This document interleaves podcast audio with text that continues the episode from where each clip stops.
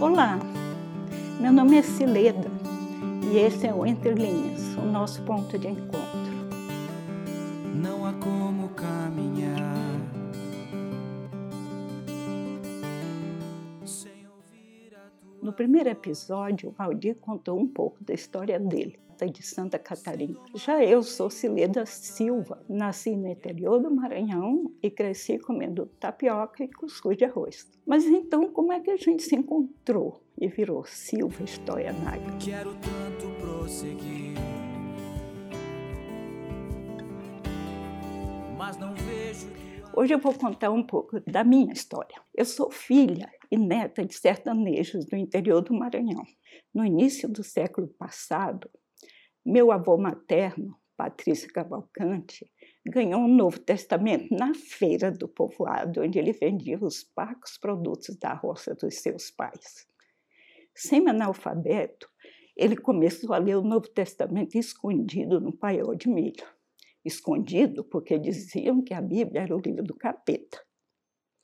Depois, aguçada a curiosidade, ele foi procurar alguém que lhe explicasse mais sobre esse Jesus do livrinho e acabou se convertendo ao Evangelho de Cristo. Vovô Patrício era um autodidata e um músico nato. Contam que ele fabricava os seus próprios instrumentos musicais e que o grave da sua voz era imbatível. Depois que encontrou Jesus, ele passou a usar a sua voz para espalhar o evangelho pelo interior do Maranhão. Viajava de mula, pedia rancho, pousada numa casa e pedia aos donos permissão para convidar os vizinhos para uma cantoria à noite. Então começava a cantar e depois falava de Jesus do jeito que sabia. Nessas suas andanças do Evangelho pelas veredas do sertão maranhense, às vezes ele pousava na casa dos meus avós paternos. E foi assim que meus pais se conheceram, aos oito anos de idade, porque vovô levava a filha pequena na garupa para ajudá-la a cantar. Meu avô paterno criava gado e era artesão de couro. Além dos chapéus e gibões de couro, aquela indumentária grosseira dos vaqueiros nordestinos, ele fazia celas, arreios e chicotes, tudo tecido com muito capricho, em belíssimos trançados de couro que ele mesmo curtia e tingia.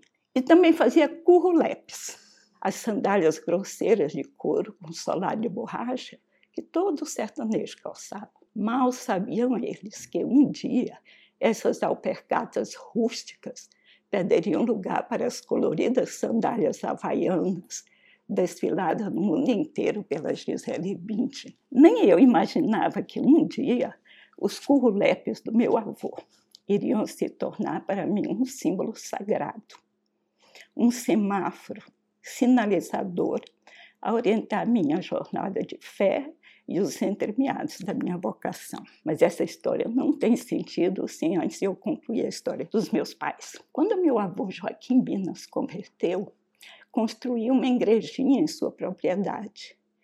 E então mandou trazer de longe um professor para ensinar seus filhos a ler. Queria que eles aprendessem a ler a Bíblia. O professor era uma espécie de professor residente. Mais tarde, ele mandou os filhos para uma pequena escola num outro povoado no interior do Maranhão. Essa escola, iniciada por um casal de missionários ingleses, com o objetivo de alfabetizar os filhos dos sertanejos convertidos, era uma espécie de casa-lar, onde, em instalações muito rústicas, os jovens aprendiam a ler e a escrever a amar a Bíblia e a viver juntos com base em valores cristãos.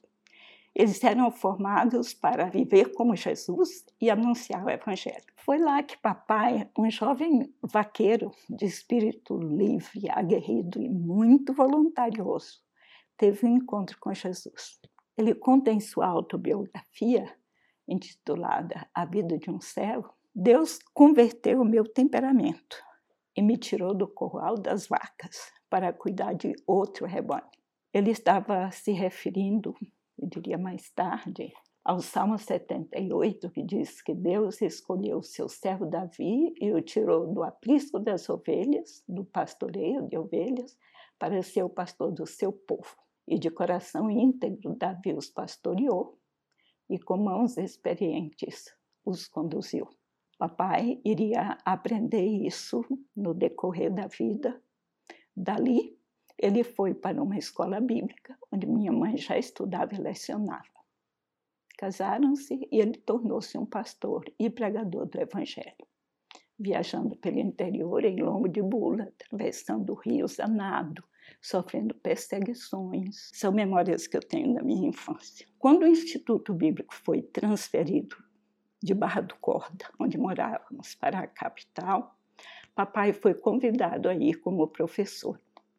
E nós, como tantas famílias rurais que migram para a capital, fomos viver na periferia de São Luís, entre a Rua da Aurora e outra rua chamada Caminho do Inferno, e valia o nome. Papai, além de um educador nato, era um pregador apaixonado e contagiante. Ele logo começou a evangelizar junto com alunos e professores do seminário, alcançando as pessoas do bairro humilde e infestado de terreiros de macumba. Ali nasceria a primeira de muitas outras igrejas que, a partir de novos pontos de pregação, foram sendo plantadas em São Luís, a maioria delas na periferia ou nas vilas de pescadores. A gente ia andando com uma lamparina de querosene na mão para iluminar o caminho, ou enfiando as pernas, os pés na lama é, dos mangues para atingir as vilas de pescadores. Nossa casa em São Luís era humilde e pequena, assim como a maioria das casas de palha e taipa ao nosso redor. Mas era um albergue, tanto quanto havia sido a casa simples e espaçosa de alvenaria lá no interior. Lembrai-vos da hospitalidade era um versículo decorado e praticado como parte natural da vida da nossa família. Não era incomum a gente acordar, adormecer na cama e acordar numa rede, porque de noite tinha aparecido alguém pedindo abrigo na casa do pastor. E em volta da mesa grande, onde comia nossa família de 11 filhos, nós repartíamos os poucos recursos, às vezes enriquecidos com muita alegria, pelos ovos, as frutas e as galinhas que eles traziam para ajudar em casa. E sempre tinha um culto doméstico, a família inteira e quem mais chegasse ou estivesse hospedado conosco. Ali, junto com os nossos hinos herdados dos nossos avós e que ainda hoje estão cantados nos nossos encontros de família, a Bíblia era o livro-texto da nossa formação, aprofundada por longas reflexões em torno da mesa. Em nossa casa, o canto e a Bíblia, a igreja e os estudos eram pilares essenciais. Os pais diziam que a gente podia não ter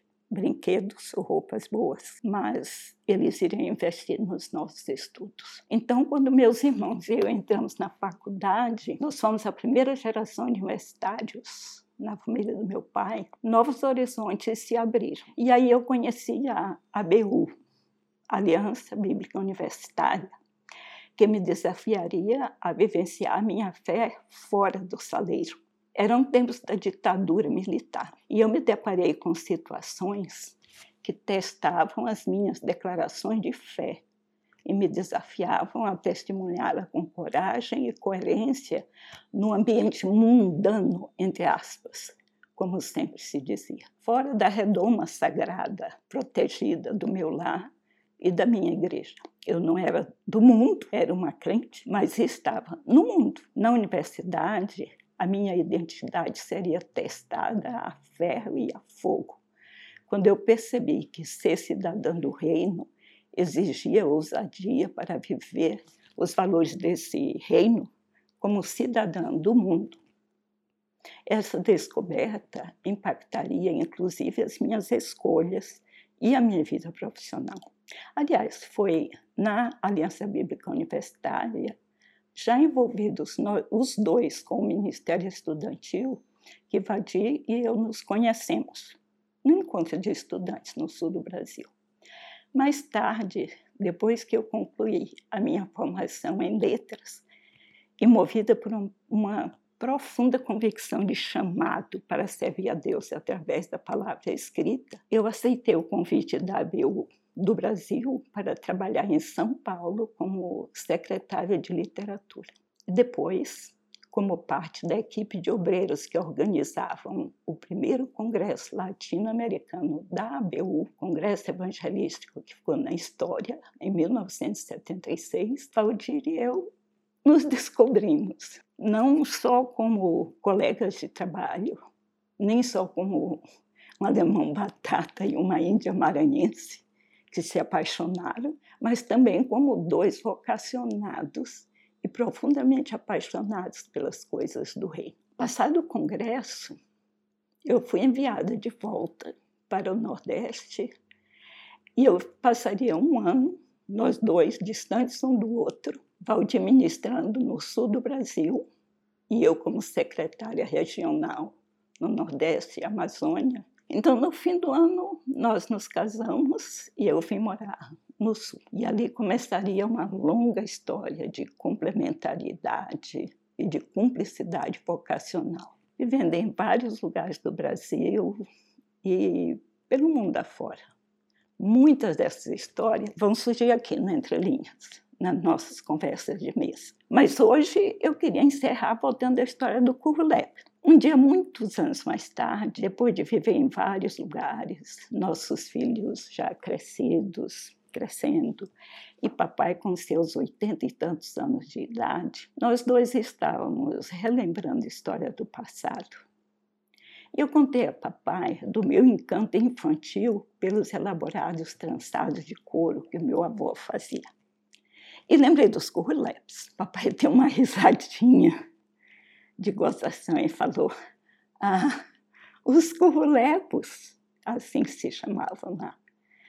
Mas o nome mesmo, ele disse, o nome que a gente chamava lá no interior da minha infância era salgabunda. Curiosa, eu indaguei a razão desse nome irreverente, como dizia o meu pai, dado aquelas grosseiras precursoras das sandálias havaianas. Papai, que nunca perdia a oportunidade de uma boa lição, me explicou: currulepo, minha filha, é uma onomatopeia é o barulho que a sandália faz quando a gente anda. Currulepe, currulepe, currulepe. Já salga-bunda é aquilo que a sandália faz com a gente. À medida que o sujeito vai caminhando, percorrendo a estrada de chão, ela vai batendo atrás da gente e atirando barro nas costas do sujeito. E a lama gruda na roupa que nem sal. O sal grosso quando se faz carne de sol. Ele deu uma outra risadinha e disse: A danadinha da sandália deixa as marcas no nosso traseiro para a gente não esquecer de onde veio. Aquilo gerou uma longa conversa sobre as estradas da vida, compartilhando histórias e aprendizados da sua longa trajetória ministerial. Papai me alertou mais uma de tantas vezes para o risco do salto alto e para a arapuca dos tapetes vermelhos que encontramos no caminho da vocação e da obediência. Ele falou das oportunidades, das tentações, dos perigos. Ele me fez lembrar da exortação de Moisés ao povo de Deus, que disse em Deuteronômio 4 e 9: Tenham muito cuidado para que vocês nunca se esqueçam das coisas que os seus olhos viram. Conservem-nas por toda a sua vida na memória. Contem-nas aos seus filhos e aos seus netos. A importância do testemunho como um, como um retrovisor na caminhada da fé.